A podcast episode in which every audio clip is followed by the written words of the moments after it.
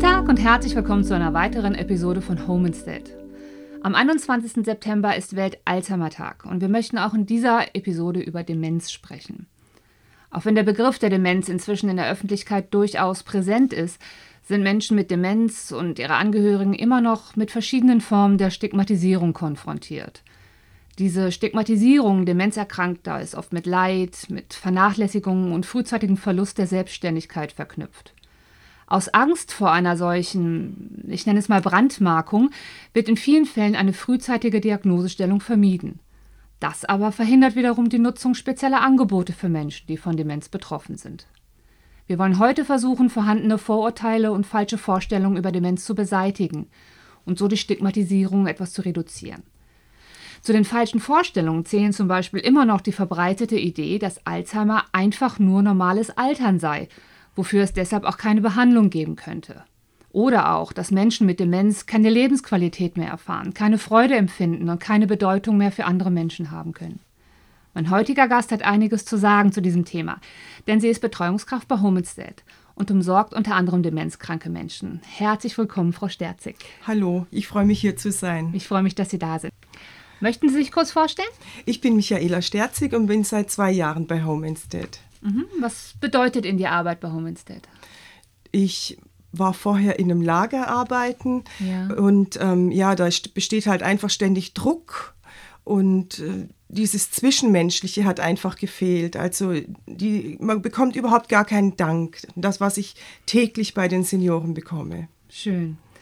Jetzt ist es ja leider Fakt, dass Demenz momentan einfach nicht heilbar ist. Was denken Sie? Wie helfen Sie trotzdem diesen Menschen?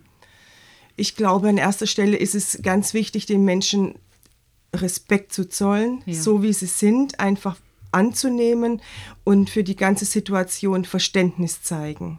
Ja. Wir hatten auch bei Home Instead extra eine Schulung für Demenz, mhm. wo man einfach den, die Arten erstens schon mal erfahren hat, welche Arten das es gibt und vor allem auch den Umgang mit Demenzkranken die äh, Situationen zu vermeiden, nicht zu diskutieren, mhm. nur als Beispiel jetzt. Ja. Also diese Schulungen sind toll. Das sind schon Hilfestellungen für Menschen, die gar nicht auch so, oder Betreuungskräfte, die nicht die Erfahrung mit Demenz Genau, haben. Ne? dass man überhaupt mal weiß schon, was auf einen zukommt. Ja. Was glauben Sie, wie wichtig ist es für diese Menschen, zu Hause bleiben zu können? Wie weit ist das überhaupt relevant? Das ist sehr relevant. Also das, diese Umgebung von zu Hause gibt den Menschen Sicherheit. Ja. Diese ganzen äh, Räume, wo sie wohnen, sind mit Erinnerungen verbunden. Und das finde ich, glaube ich, ist ganz wichtig für die Menschen und äh, Anhaltspunkte in den Wohnungen, Bilder, irgendwelche Gegenstände, wo man dann auch direkt eingehen kann auf die Menschen. Mhm. Stichwort Lebensqualität. Haben Sie vielleicht ein Beispiel, inwieweit Sie und Ihre Arbeit die Lebensqualität von Demenzkranken steigern? Was unternehmen Sie gemeinsam? Was machen Sie zusammen?